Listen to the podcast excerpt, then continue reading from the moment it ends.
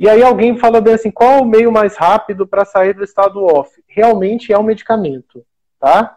Não existe a possibilidade do paciente estar em off e mentalmente ele conseguir resolver, resolver o off. O que existe é que caso ele esteja mais irritado, mais ansioso, mais nervoso, o off fique mais prolongado.